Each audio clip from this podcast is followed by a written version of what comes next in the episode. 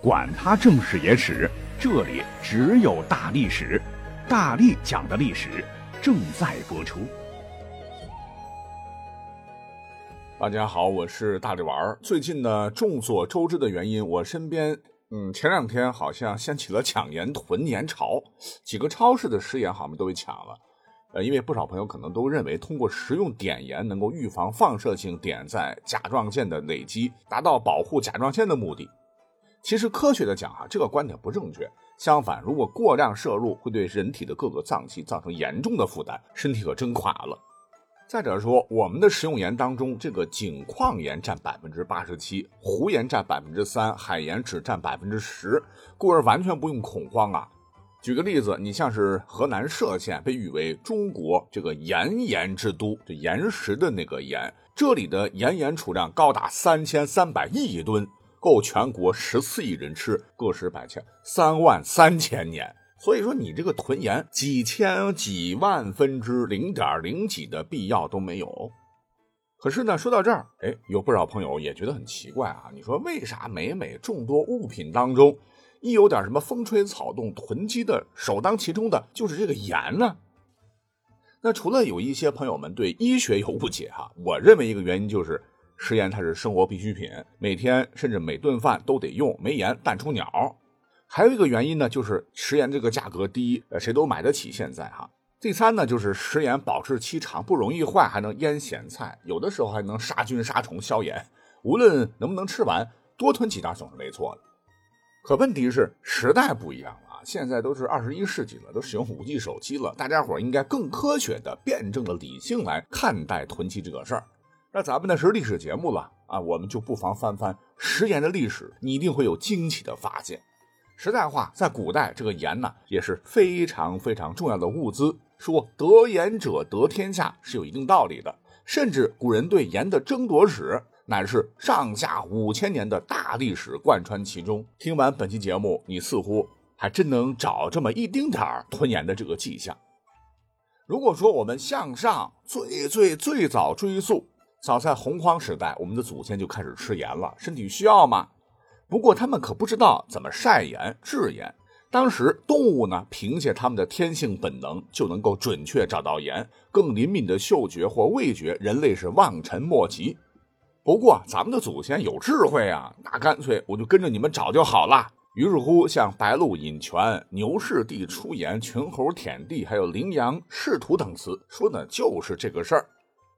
大约呢是到了神农时代，呃，公元前两千三百七十年到公元前两千三百三十八年，哎，咱们呢在制盐方面有了重大进步。你像是东汉有个文学家许慎在《说文解字》中就说：“肃杀氏煮海为盐”，就证明在当时已经有了专门制盐的氏族，应该是生活在海边上哈，齐地那块哈，煮海为盐，就开了华夏制盐之先河。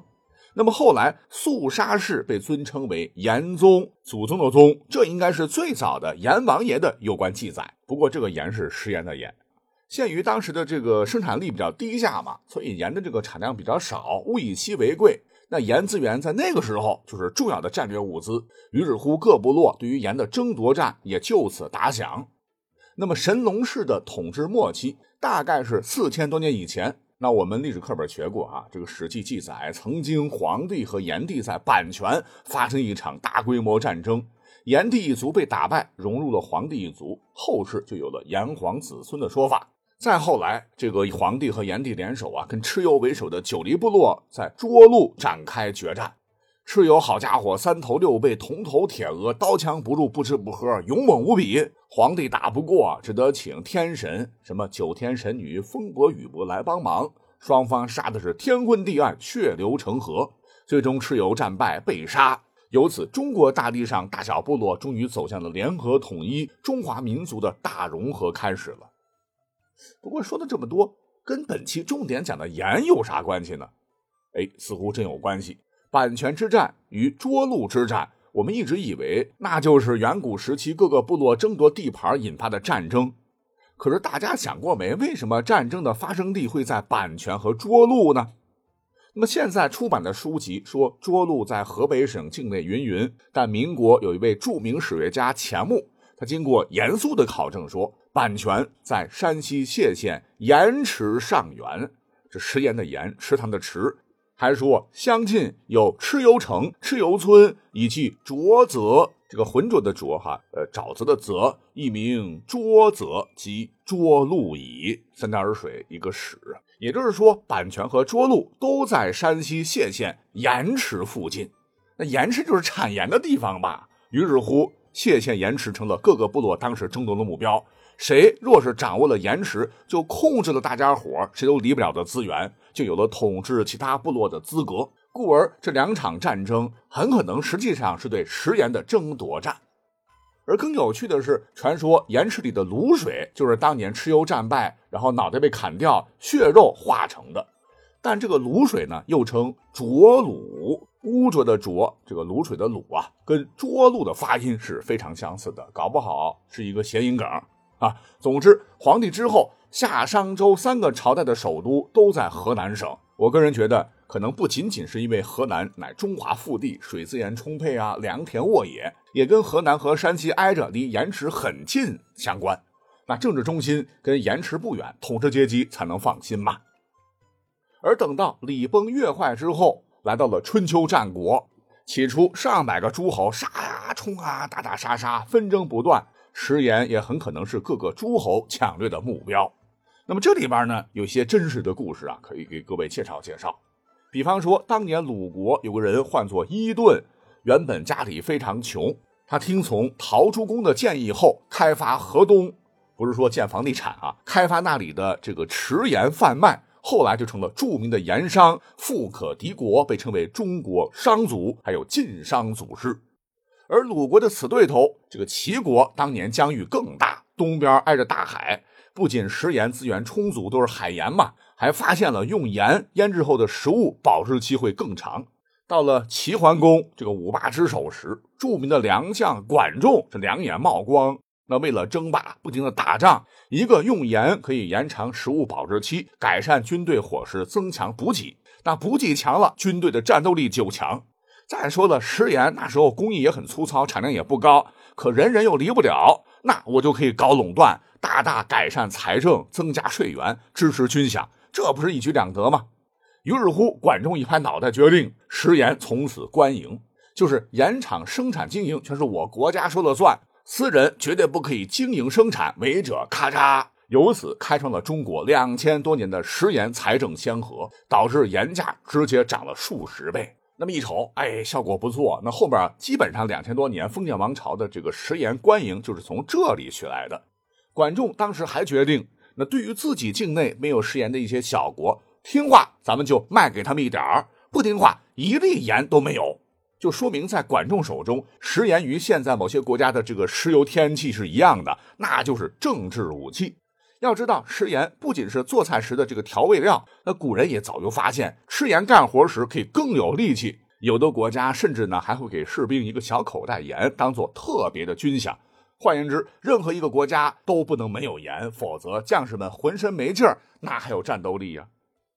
尤为重要的是，哎，你像后来这个秦国之所以能够从诸侯争霸中脱颖而出，除了商鞅变法之外，实话讲，充足的食盐供给功劳也很大。那么老秦人在陕西关中地区没有海盐，它也没有咸水湖，表面上看它是不产盐的。就此，我也听到很多人就说啊，你看当年各国。你们只要把盐路一段，秦国不就玩完了吗？其实啊，不是六国不想，而是因为秦国有独有的崖盐，就悬崖的崖，他不怕断供。那么再后来，秦国不是得到蜀地嘛，派李冰过去修建了都江堰。李冰其实在当地还做了一件大事儿，那就是主持开凿了中国历呃不应该是世界历史啊第一口盐井——广都盐井。从此，秦国也是产盐大户了。而等到分六十支余列，秦朝一统天下之后，因为统一的时间太短，很多政策没有推行下去，就分崩离析了。汉朝接踵而至，这建国之后，他推行休养生息，食盐这块呢就处于散养状态。是到了汉武帝刘彻时，他继位之后，对匈奴是连年用兵，仗打了快半个多世纪，把文景之治的积蓄都给花光了。那没钱了，这仗还没打完怎么办呢？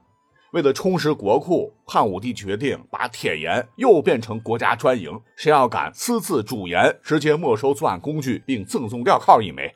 从此之后，那汉朝低价收盐，高价卖出，导致老百姓苦不堪言。这个百姓要是没点钱的话，盐都吃不起。等到刘彻去世之后，权臣霍光主持，就召开了一场辩论会，非常的精彩，让诸位大臣根据国家现状。讨论一下汉武帝时期的各项政策，最终的结果就是取消了酒类专卖和部分地区的铁器专卖。可是食盐专卖因为能给国家带来极大收入，被沿用了下来。这就是著名的盐铁会议，后来被整理为《盐铁论》，影响中国历史上千年。此后的王朝就基本延续的这些政策，是直到隋唐初年。怎么回事呢？隋唐之初啊，跟这个汉初有点像。这个仗打来打去啊，百姓是食不存衣，到处残垣断壁、白骨累累，外加连年严酷的这个自然灾害，国家财政极其困难，老百姓也是没有一点钱呐。那想要吃点盐，有力气干活，你国家还要收高价，那怎么成呢？没办法，就国家只能暂时取消了食盐专营。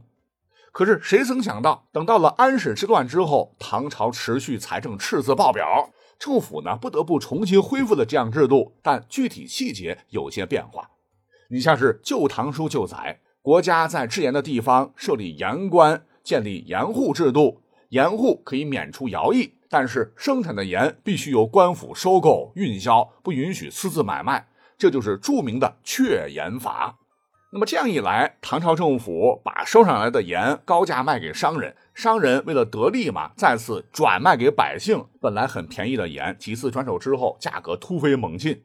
那么在安史之乱前，确盐法没有开始的时候，盐价是十文一斗；确盐法实施之后，盐的官方指导价为一百一十文一斗，这暴涨了十多倍啊！老百姓真的是吃不起盐了，恶性循环，商人也就卖不动盐了，这就是处于亏损状态。这就导致什么结果呢？就是官盐太贵，利润又太高，一日乎就催生了很多的盐贩子。